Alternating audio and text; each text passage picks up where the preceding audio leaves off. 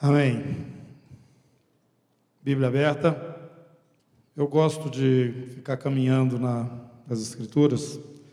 Eu queria que você já também fosse adquirindo esse hábito, porque eu não consigo, às vezes, ficar só num texto. Eu acho importante estar sustentando a ministração com toda tudo aquilo que a gente pode agregar, não é? De conteúdo bíblico. Mas assentados mesmo, vamos orar ao Senhor e pedir a Ele que nos ajude a entender o momento que vivemos e a palavra que Ele também quer compartilhar conosco. Senhor, muito obrigado em nome de Jesus por esse encontro aqui, mais uma manhã. Continuamos insistindo que a presença do Senhor seja manifestada, ó Deus, no meio dos louvores, para que o Senhor seja mais celebrado ainda e glorificado pelos teus filhos aqui juntos. Eu sei que o Senhor tem prazer nesse ajuntamento que glorifica o teu nome, quando os nossos olhos estão fitos no Senhor, ó Deus. Por isso nós te pedimos que o Senhor traga para nós essa inspiração, esse entendimento, essa compreensão do valor destes momentos, ó Deus, quando só o Senhor está diante de nós e nada mais concorre, nenhum outro interesse, pensamento, motivo, a não ser o Senhor mesmo, na glória e na majestade que o Senhor tem. Nós te agradecemos por esse privilégio tão grande que temos. Mas te pedimos também que nesse momento, quando a palavra é aberta, o Senhor nos instrua, nos conduza, para que dia após dia o Senhor possa ser mais honrado e glorificado através do nosso viver. Em nome de Jesus, amém. Amém. Nós aprendemos aqui nos estudos que temos feito da palavra do Senhor que nós já estamos vivendo dias, segundo as Escrituras, é, dias que precedem o retorno de Jesus. Creio que isso é um sentimento que está no coração aqui dos irmãos e da igreja de uma forma até mesmo geral. Embora entendamos que o arrebatamento da igreja não vai ocorrer sem que dois episódios sejam manifestados, que nós já vimos na segunda carta de Paulo aos Tessalonicenses. E uma dessas coisas que me chama muita atenção é a apostasia. É a apostasia e o homem da iniquidade. Por isso eu afirmo que a igreja vai ver o anticristo, embora não venha a ficar debaixo do controle dele, né, no governo, quando ele tiver autoridade máxima sobre a terra. Mas nós vamos saber rastreá-lo pelas informações que nós temos na palavra, e a igreja não será enganada, principalmente aqueles irmãos que têm vida com Deus. O Espírito Santo está dentro de nós e ele está nos dando todas as informações necessárias. Então, é, esse tempo é marcado pela grande apostasia também, que é o, o primeiro sinal que Paulo fala, né? A grande apostasia e depois o homem da iniquidade. E então, na sequência disso, a igreja vai se encontrar com o Senhor nos ares, e então nós estaremos para sempre com o Senhor, já com corpos glorificados. Mas o que é, eu queria chamar a atenção hoje é, é para este aspecto, que é o aspecto da apostasia. Apostasia é o desvio da verdade. Nos últimos dias, isto seria alguma coisa assim patente, clara, muito forte. Não há como também não perceber isso. Interessante, irmãos, que nós estamos vendo o Evangelho hoje, a igreja, né, entre aspas, porque muito daquilo que nós chamamos de igreja, na verdade não é igreja, mas usa-se o nome ou então é, atribuem a si mesmos né, esse, essa, esse fato de serem participantes ou membros da igreja do Senhor Jesus. Mas, quando Paulo escreve a Timóteo, ele fala: O Senhor conhece os que são seus, Ele é que conhece. Aparte-se da iniquidade todo aquele que professa o nome do Senhor. E a palavra de Deus também nos fala: pelo fruto os conhecereis. Então, quando você começa a andar com Jesus, não tem jeito, você vai aparecer. Porque o mundo é treva. E Jesus é o que? Luz e conhecerão todos que vocês são meus discípulos. Não precisa você levar uma carteirinha, não precisa você dizer de qual ministério que você está participando, não precisa dizer nada dessas coisas. A luz do Senhor brilha é? na sua vida, se você é um discípulo de Jesus. E as pessoas de fora saberão que você é um discípulo pela sua maneira de conviver com os irmãos. Não é porque você faz caridade, não é porque você prega o evangelho o dia inteiro, não é porque um monte de outras coisas que nós estamos aqui tão né? temos tanto ênfase em fazer e são boas, precisam ser feitas, mas dentro daquilo que é o chamado específico de Deus na vida de cada um, porque nós fazemos parte de um corpo e tem um projeto, tem alguma coisa que nós encaixamos dentro disso, não é de acordo com a sua cabeça, é de acordo com aquilo que Deus planejou, mas Jesus deixou claro: nisto conhecerão todos que sois meus discípulos. Se vocês relacionarem uns com os outros como eu com vocês, e objetivamente, se vocês se amarem assim como eu amo, ao ponto de dar a minha vida por vocês, se vocês se amarem assim, os homens saberão que vocês são meus discípulos. Então não vamos abrir mão desse aspecto e tentar nos identificar como discípulos de Jesus em outras bases. Porque nesse tempo, tempo de apostasia, tem muita coisa que parece verdade, mas não é verdade. Tem muito sofisma e vão aumentar mais ainda. É isso que nós vamos ler aqui agora na Bíblia. Vai aumentar mais ainda. Então vai lá para 1 Timóteo, você já tem, já está mais ou menos acostumado com esses textos nós estamos falando, e queremos preservar a igreja em cima da sã doutrina, em cima da palavra do Senhor, mas exatamente naquilo que ele fala, e não em aspectos que são apenas exteriores, mas que na verdade não trazem consistência para a nossa vida em Deus. O que, que a palavra fala no capítulo 4 de 1 Timóteo?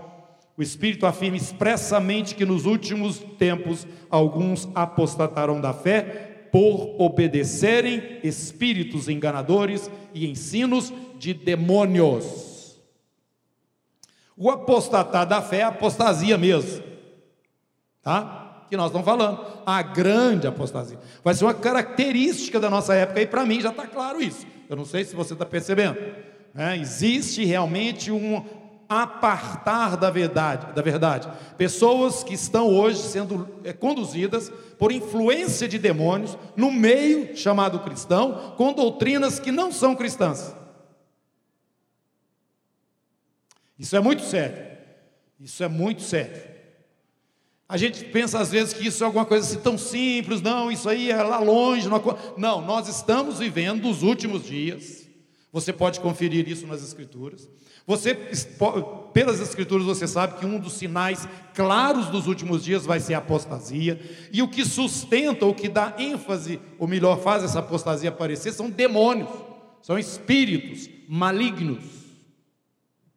Então, eu quero que você continue comigo, observando no 2 Timóteo, Paulo falando, última carta que ele escreve, a Timóteo, no capítulo 3, Daqui fica claro para mim que nós estamos vivendo realmente nesses últimos dias. Nos últimos dias sobrevirão tempos difíceis, pois os homens serão. 2 Timóteo 3, 2. 2 Timóteo 3, versículo 2. Está errado aí? Certinho, isso mesmo. Pois os homens serão, nesses últimos dias, egoístas, avarentos, jactanciosos, arrogantes, blasfemadores, desobedientes aos pais, ingratos, irreverentes, desafeiçoados, implacáveis, caluniadores, sem domínio de si, cruéis, inimigos do bem, traidores, atrevidos, enfatuados, mais amigos dos prazeres que amigos de Deus, tendo forma de piedade, negando-lhe, entretanto, o poder. Foge também destes. Se você é da minha geração ou um pouquinho abaixo da minha geração, você já está tendo dificuldade de conviver com a geração mais nova que está por aí. Quem que concorda comigo aí da minha idade? Mas ah, pode achar. Eu estou falando isso porque eu quero ver Irmãos, eu, eu às vezes eu fico impressionado, eu realmente já não sou dessa geração que está aí mais. Porque é revoltante o atrevimento, a falta de respeito, a arrogância.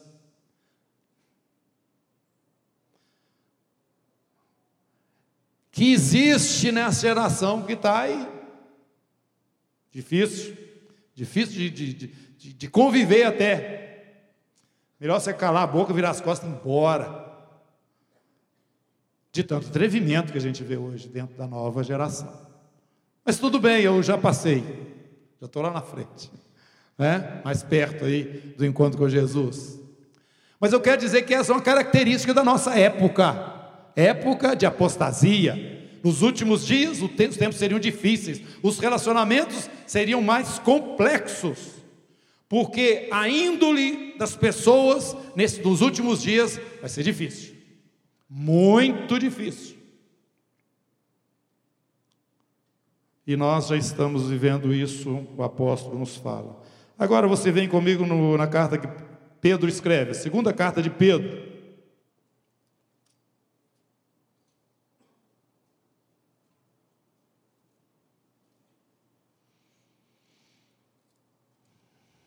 Verso, capítulo 3, verso 3. Tendo em conta, antes de tudo, que nos últimos dias virão escarnecedores com seus escárnios, andando segundo as próprias paixões, quer dizer, tem a religião dele, tem um jeito dele, que ele entende que é certo, e vão estar dizendo: cadê a promessa da vinda de Jesus? Porque desde que os pais dormiram, os velhos lá para trás, todas as coisas permanecem como desde o princípio da criação, não mudou nada. Pode ficar seguro que você vai começar a perceber essas coisas acontecendo daqui para frente.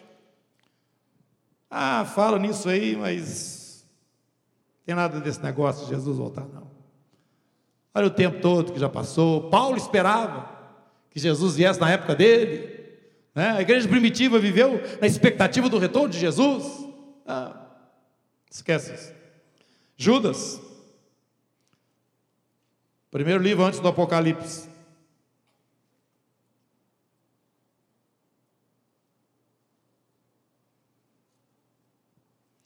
Verso 18, o verso 17, melhor dizendo. Vós, porém, amados, lembrai-vos das palavras anteriormente proferidas pelos apóstolos de nosso Senhor Jesus Cristo, os quais vos diziam: No último tempo haverá escarnecedores, andando segundo suas ímpias paixões. São esses os que promovem divisões, sensuais que não têm o Espírito, vós, porém, amados, edificando-vos na vossa fé santíssima, orando no Espírito Santo, guardai-vos no amor de Deus, esperando a misericórdia de nosso Senhor Jesus Cristo para a vida eterna. Ele também nos admoece: toma cuidado, porque nos últimos dias a situação vai ser assim. No meio mesmo onde nós estamos, no meio da igreja, vão se levantar uns seguindo as suas próprias paixões e contaminando o rebanho. Tiago, capítulo 5, está aí perto também. Volta um pouquinho. Logo depois do livro de Hebreus, capítulo 5.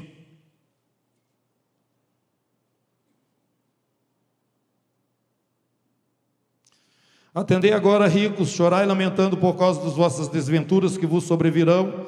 As vossas riquezas estão corruptas e as vossas roupagens comidas de traça. O vosso ouro e a vossa prata foram gastas de ferrugens, foram gastos de ferrugens, e a sua ferrugem há de ser por testemunho contra vós mesmos e há de devorar como fogo as vossas carnes. Tesouros acumulastes nos últimos dias. É uma época também em que, é, já informaram aí, né, que a riqueza do Brasil, ou do mundo, está na mão de nem 10%, não é isso? Estou certo aí? Não? menos de 10%. A tendência do sistema é exatamente, ele é iníquo, nós já explicamos isso aqui. Né? É exatamente canalizar os recursos e eles ficarem retidos. Quando Jesus voltar e chegar aqui, isso vai, todo mundo vai ter que dar conta dessas coisas. Por isso que nós temos que orar também para que a igreja tenha autoridade sobre esses recursos para os gerir de acordo com o propósito e a vontade de Deus. Mas o sistema do mundo vai fazer isso, vai continuar fazendo isso. Com capitalismo, sem capitalismo, com qualquer jeito, porque o homem é egoísta e nos últimos dias ele vai ser mais ainda. É o que nós acabamos de ler. Irmãos, todas essas coisas nós estamos vendo, nós estamos vivenciando esses momentos. E aí que entra para mim esse cuidado que eu gostaria de estar é, dividindo com os irmãos e dizendo o seguinte: isto é o resultado de um espírito que, dentro do na sequência dos séculos, vai sendo fortalecido pela iniquidade que o que está aqui no meio dos homens mesmo, cada vez aumentando mais. Esse espírito se chama espírito do anticristo. Quando esse anticristo manifestar e passar por aquele momento, né, que ele vai parecer que ressurgiu dos mortos aí, ele vai ser possuído pelo dragão. O dragão nós sabemos que é a antiga serpente e que é Satanás. Vai chegar um momento que o grande imperador, ou o rei, ou o governador, ou o primeiro, primeiro-ministro, não, é rei mesmo, daí para cima. Imperador que vai surgir nesse mundo, ele vai ser possuído por Satanás. O que significa que esse espírito da iniquidade, o espírito do anticristo, que ao longo dos séculos vem trabalhando a humanidade para conquistar essa posição suprema de governo sobre a raça humana, vai ter acontecido. Vai acontecer isso. As nações da terra vão adorar o dragão, porque eles vão adorar o anticristo. Capítulo 13 do livro do Apocalipse. Isso é muito claro. Então nós estamos às portas deste momento em que estará concentrado o poder de Satanás em um homem, mas ele já está em andamento ao longo dos séculos. É a antiga serpente que se torna o grande dragão lá no livro do Apocalipse. Então eu queria é, chamar a sua atenção para isso. Vamos agora para 1 João, no capítulo 2,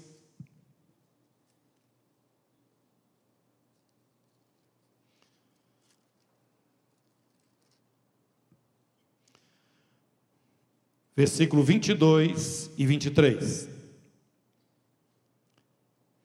Quem é o mentiroso, senão aquele que nega que Jesus é o Cristo? Este é o anticristo, o que nega o Pai e o Filho. Todo aquele que nega o Filho, esse não tem o Pai. Aquele que confessa o Filho tem igualmente o Pai. Então a proposta é negar Jesus é tirar a pessoa de Jesus da posição que ele deve ocupar e que ele já ocupa na glória, mas que aqui ainda não está acontecendo esse domínio do governo, né, do Filho de Deus. Quando ele voltar, isso vai acontecer. Mas então existe essa disputa, essa luta no mundo espiritual. E recentemente nós falando, falamos aqui alguma coisa sobre isso. Eu ouvi de uma pessoa aqui do nosso meio esse espírito falando na boca dela. O que está escrito aqui? Quem é mentiroso senão aquele que nega que Jesus é o Cristo? Este é o anticristo, o que nega o Pai, o que nega o Filho. A base da nossa fé. Jesus não é o Messias, ele não é o Cristo. Na verdade, ele era um homem comum e normal, não nasceu de uma virgem e coisas como estas. Você vai virar para mim e falar o seguinte: ah, mas não é possível. É possível sim. Nos últimos dias, alguns vão se desviar da fé por ouvirem demônios, que trabalham todos nessa direção que é concentrar o poder na mão deste anticristo, que nega o Cristo que é o Senhor Jesus. Irmãos, nós vivemos nessa época e essa situação não é uma situação que nós é, podemos ignorar. Mas aqui dentro desse mesmo texto, o apóstolo João está nos mostrando que este perigo, ele automaticamente deixa de existir. Como que é isso? Verso 20, capítulo 2 de 1 João. Vós possuís unção que vem do santo, e todos têm desconhecimento. Este espírito, se você estiver realmente com unção de Deus, ele será reconhecido e discernido. Verso 27.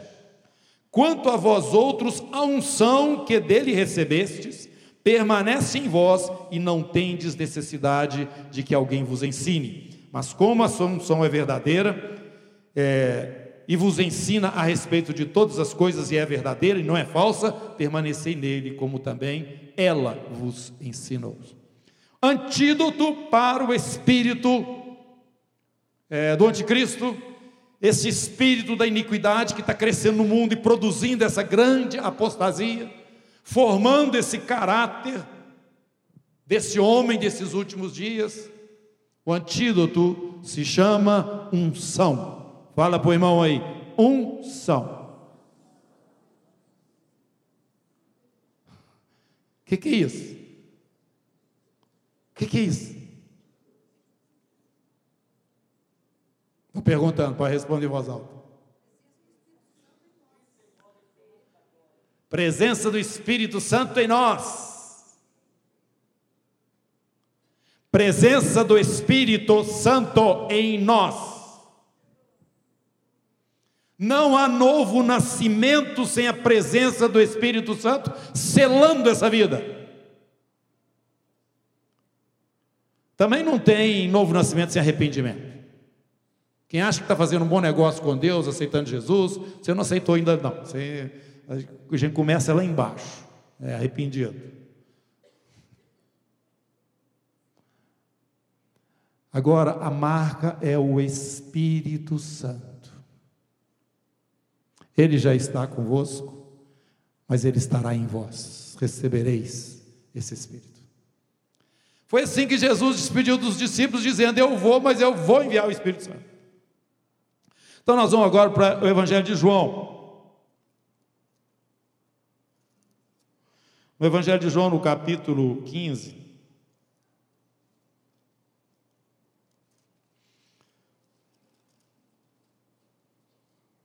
Versículo 26.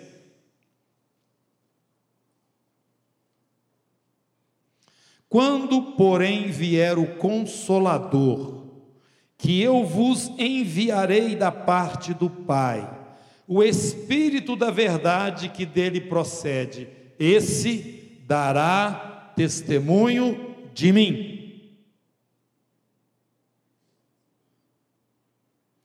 Ele vai dar testemunho de mim. Jesus acrescenta: e vocês também vão dar testemunho, porque vocês estão comigo desde o princípio. E nós hoje, infelizmente, achamos que Jesus falou que apenas nós seríamos estas testemunhas. É o que tem acontecido. Infelizmente, a unção, ela não tem essa presença tão forte como ela teve ali no princípio. Eu me lembro que, um tempo atrás, ainda lá na Avenida do Contorno, eu li o livro de Atos com vocês, rapidinho. Fui folheando o livro de Atos. Eu gostaria que vocês agora abrissem no livro de Atos comigo. Eu vou dando os versos e vocês vão acompanhando aí, tá bem?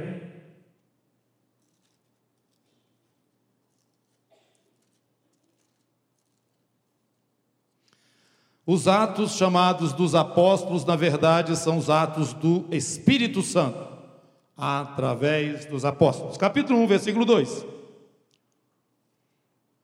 Jesus, então, com seus discípulos, até o dia em que, depois de haver dado mandamentos por intermédio do Espírito Santo aos apóstolos que escolhera, foi elevado às alturas. Verso 8. Vocês vão receber poder ao descer sobre vós o Espírito Santo, vocês serão minhas testemunhas, tanto em Jerusalém, Judéia, Samaria, até aos confins da terra. No versículo 16, irmãos, convinha que se cumprisse as Escrituras, que o Espírito Santo proferiu anteriormente por boca de Davi, e ele estava falando aí a respeito de Judas, que suicidou e outro entrou no seu lugar. No capítulo 2, verso 4, todos ficaram cheios do Espírito Santo e passaram a falar em outras línguas, segundo o Espírito lhes concedia que falassem. Verso 17. E acontecerá nos últimos dias, diz o Senhor, que derramarei o meu espírito, últimos dias, sobre toda a carne, vossos filhos, vossas filhas profetizarão, vossos jovens terão eh, visões, sonharão vossos velhos. Até sobre os meus servos, sobre as minhas servas, derramarei o meu espírito. Naqueles dias profetizarão. Versículo 33: Exaltado, pois, Jesus, à destra de Deus, tendo recebido do Pai a promessa do Espírito Santo, derramou isto que agora vocês estão vendo, que foi o no dia do Pentecostes, versos 38. Pedro dizendo: Arrependei-vos, cada um de vós seja batizado em nome de Jesus Cristo para a remissão dos vossos pecados e recebereis o dom do Espírito Santo. No capítulo 4, verso 8, está escrito o seguinte: Então Pedro, cheio do Espírito Santo, lhes disse: autoridades do povo e anciãos, que ficaram impressionados com aquela autoridade que Pedro tinha e antes ele não se posicionava da mesma forma. No capítulo 4, verso 25, Tu dissestes por intermédio do Espírito Santo, por boca de Davi, nosso pai, teu servo. Versículo 31: Tendo eles orado, tremeu o lugar onde estavam reunidos, e todos ficaram cheios do Espírito Santo e com intrepidez anunciavam a palavra do Senhor. No capítulo 5, verso 9, Pedro disse o seguinte: Porque entrastes em acordo para tentar o Espírito Santo, Ananias e, a Safira, né? Eis aí a porta os pés dos que sepultaram teu marido, eles também te levarão. E Safira também morreu naquele momento. No capítulo 6, versículo 3, mas irmãos, escolhei dentre vós sete homens de boa reputação, cheios do Espírito Santo e de sabedoria, aos quais encarregaremos desse serviço. Verso 5: O parecer agradou a toda a comunidade e elegeram como diáconos Estevão, homem cheio de fé e do Espírito Santo Filipe, Prócoro, Nicanor, Timão, Pármenas, Nicolau, prosélito de Antioquia. No capítulo 6, verso 10. Não podiam resistir, todo sinédrio reunido não podia resistir à sabedoria e ao Espírito pelo qual ele falava, o Espírito Santo que falava por boca de Estevão. Capítulo 7, verso 51. Estevão falando ali para, para os seus algozes. Homens de dura cerviz, incircuncisos de coração e de ouvidos, vós sempre resistis ao Espírito Santo, assim como fizestes vossos pais, vocês também estão fazendo. Verso 55: Mas Estevão, cheio do Espírito Santo, fitou os olhos no céu e viu a glória de Deus e Jesus, que estava à sua direita. Aleluia. Visão maravilhosa, naquele momento em que ele estava entregando a sua vida ali. Capítulo 8, verso 15, dos quais, descendo para lá, Pedro e João né, foram para Samaria, oraram pelos samaritanos para que recebessem o Espírito Santo. Verso 17: Então lhes impunham as mãos e recebiam o Espírito Santo. Vendo, porém, Simão que pelo fato de imporem os apóstolos as mãos era concedido o Espírito Santo, ofereceu-lhes dinheiro propondo: concedei-me também a mim este poder, para que aquele sobre quem eu impuser as mãos receba o Espírito Santo. No capítulo 8, no verso 29, então disse o Espírito Santo a Filipe: aproxima-te desse carro e acompanhe.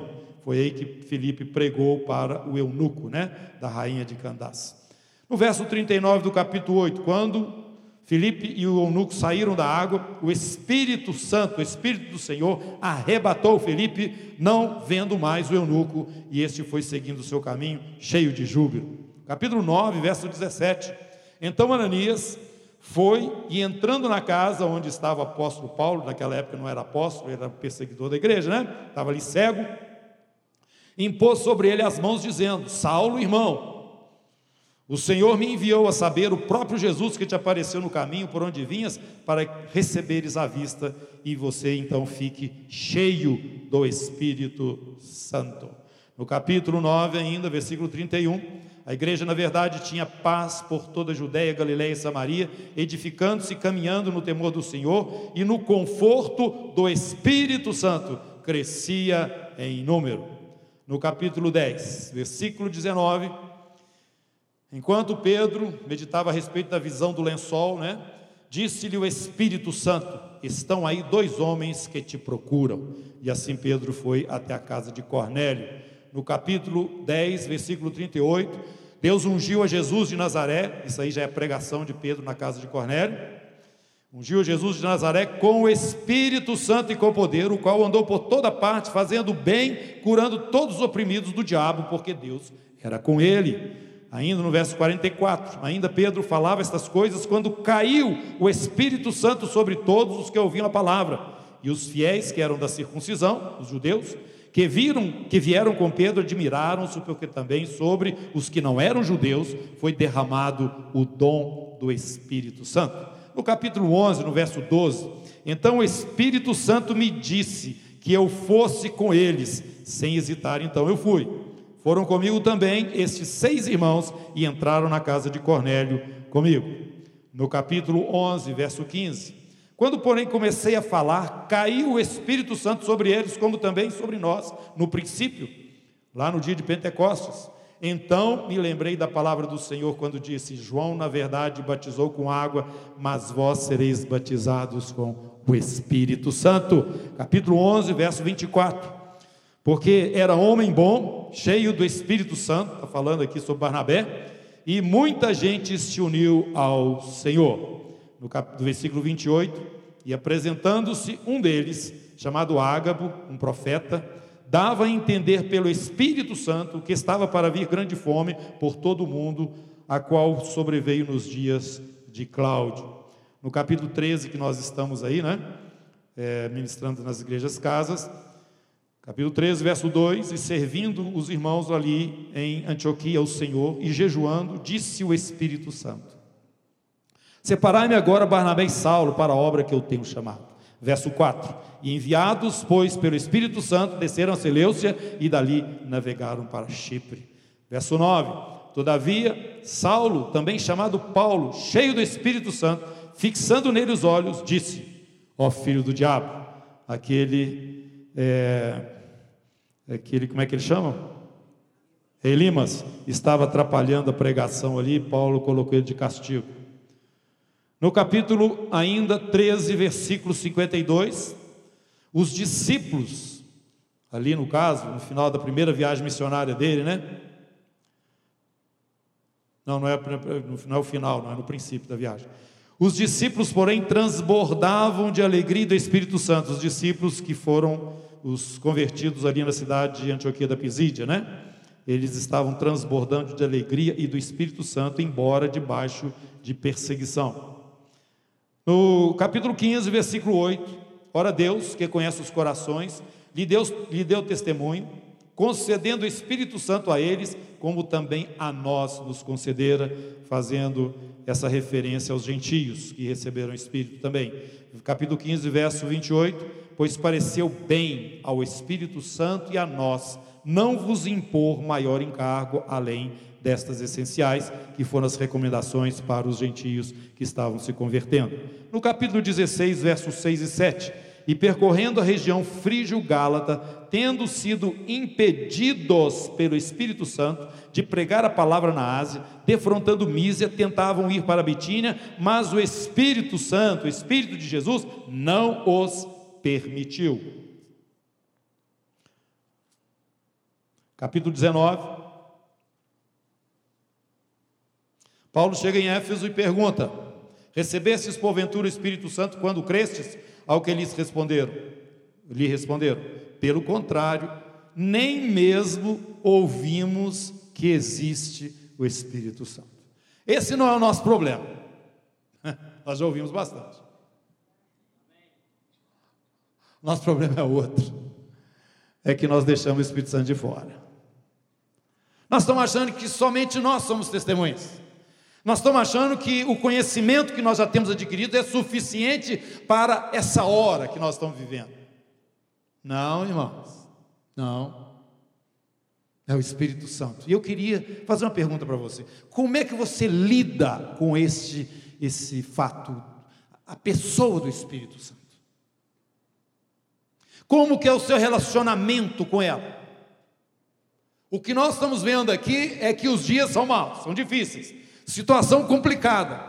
A única salvaguarda que a palavra de Deus nos fala, que realmente temos num momento como esse, é a unção. A unção nós já vimos e sabemos claramente que é a presença do Espírito em nós.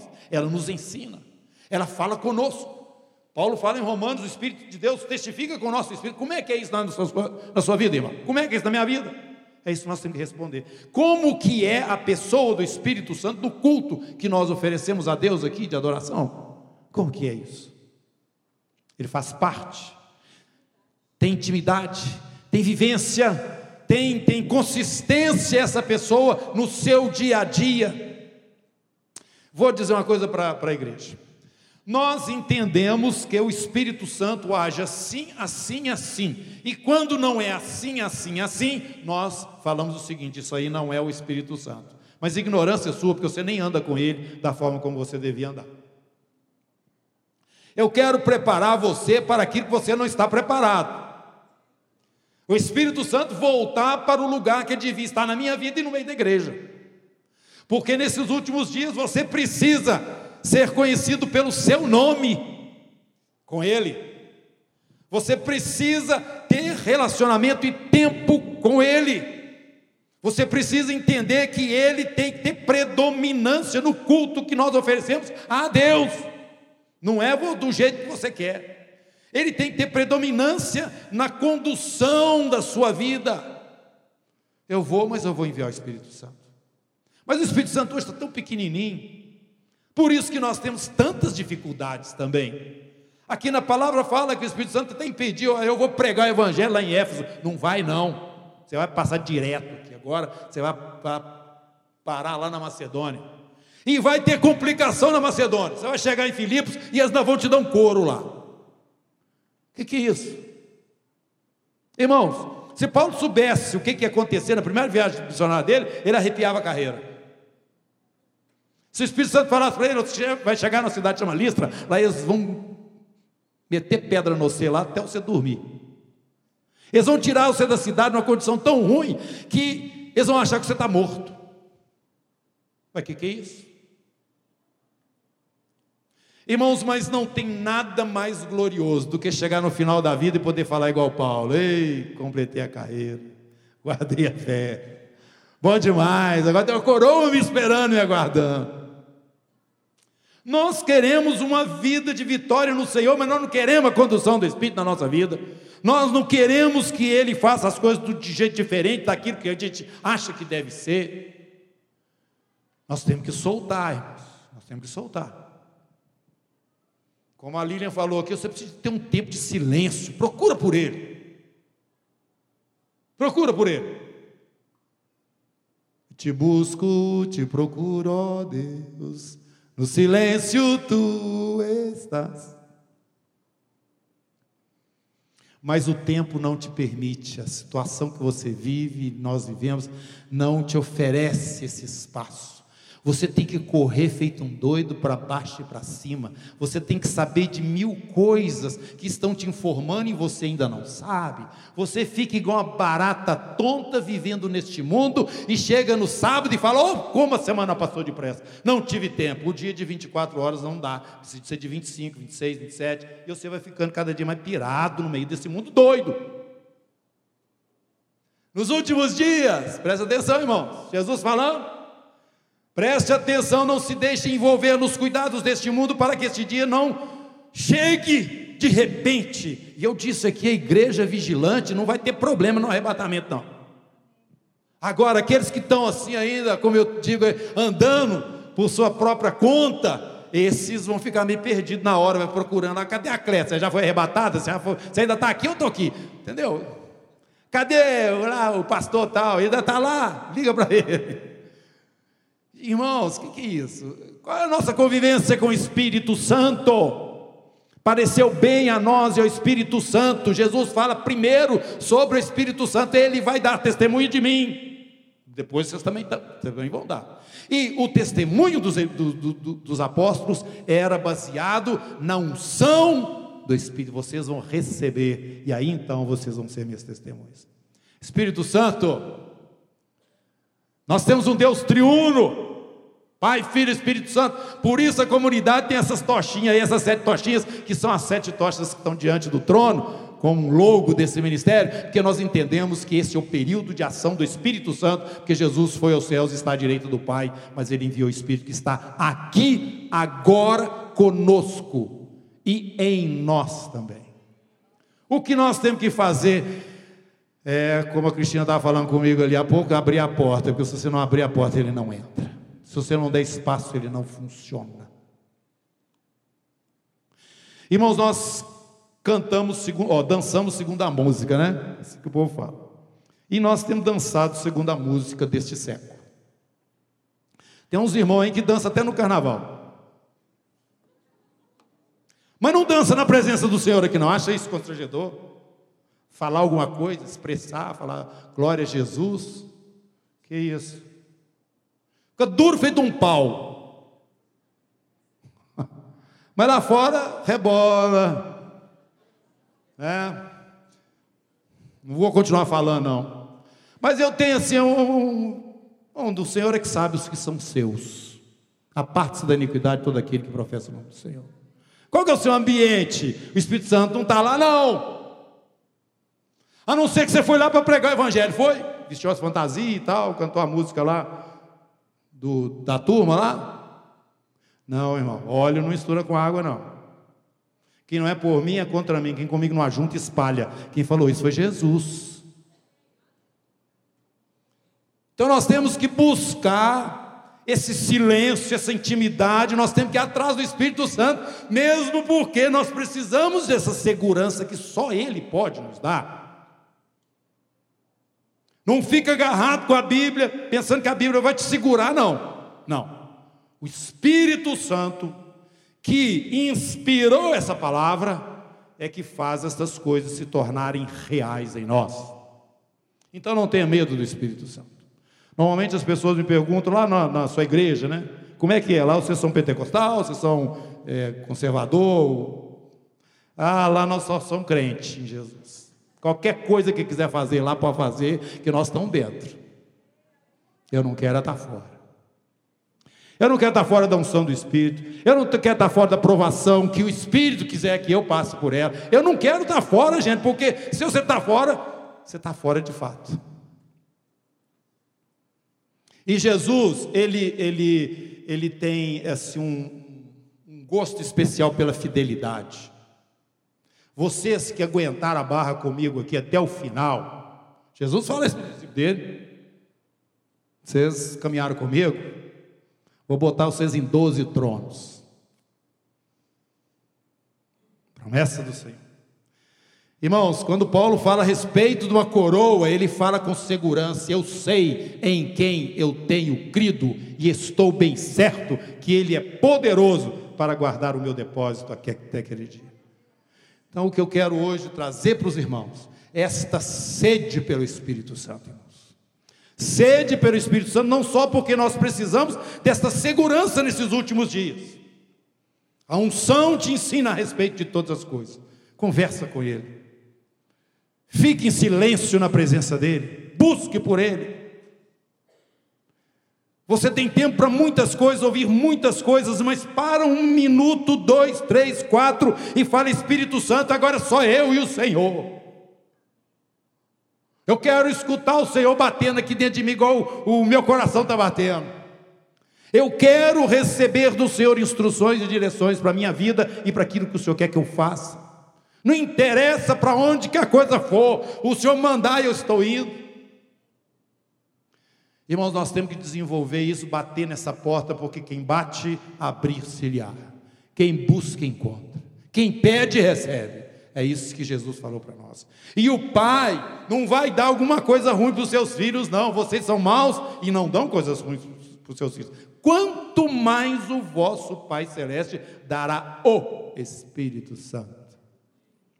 Irmãos, não há como nós caminharmos na nossa fé com um testemunho consistente e com essa, essa, essa esse testemunho mesmo para o mundo que nós devemos dar, sem que o Espírito Santo esteja exatamente no seu lugar, na sua vida, nas nossas reuniões, nos nossos encontros, em toda a nossa comunhão.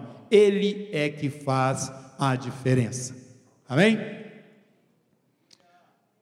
Curva sua cabeça, nós vamos orar agora. E eu vou te dar um tempo, você está clamando aí lá no seu espírito, né? A Bíblia fala que lá no nosso íntimo nós gememos. Então, que o Senhor te encha, clame por Ele, invoque. Invoque o Espírito para dentro da sua vida, no sentido de controlar, de conduzir, realmente guiar a sua vida. Traga-o para um relacionamento pessoal não se esconda e nem tente simular nada. Seja você do jeito que você é, do jeito que você se vê, se percebe, vá até Ele. Senhor, nós estamos precisando de Ti. E nós não sabemos o que, que nós podemos fazer para melhorar essa condição em que o Senhor preside se assenta, como foi falado aqui, na cadeira aqui do nosso coração e reina dentro de nós. Espírito Santo, eu peço que o Senhor esteja vivo na adoração que prestamos ao Senhor, nos ajudando a fazer isso de uma, de uma forma real. Eu te peço, Espírito Santo, que o Senhor comece a nos incomodar, incomodar, exigindo o espaço que te é devido em nós, porque nós somos propriedade de Deus, fomos comprados pelo sangue de Jesus, já não somos de nós mesmos, Senhor. E fazemos tantas exigências, ainda somos tão difíceis, ó Deus. Queremos sempre algum privilégio, alguma vantagem, como se nós pudéssemos negociar com o Senhor como nós negociamos com os homens. Perdoa-nos, Senhor, perdoa-nos. Não deixe que a enxurrada desses últimos dias nos leve, Senhor. Não deixe que o lixo desse mundo nos sufoque, Senhor. Espírito Santo, o Senhor é o nosso, aquele que, que que nos faz entender e compreender a verdade, nos faz discernir entre aquilo que é, é um sofisma e, e aquilo que é real mesmo. Ajude-nos, Senhor. Ajude-nos aqui. Preside sobre nós. Acomoda a tua santa presença sobre essas vidas, sobre esse lugar e individualmente na vida de cada um de nós. Em nome de Jesus. Amém. Deus te abençoe.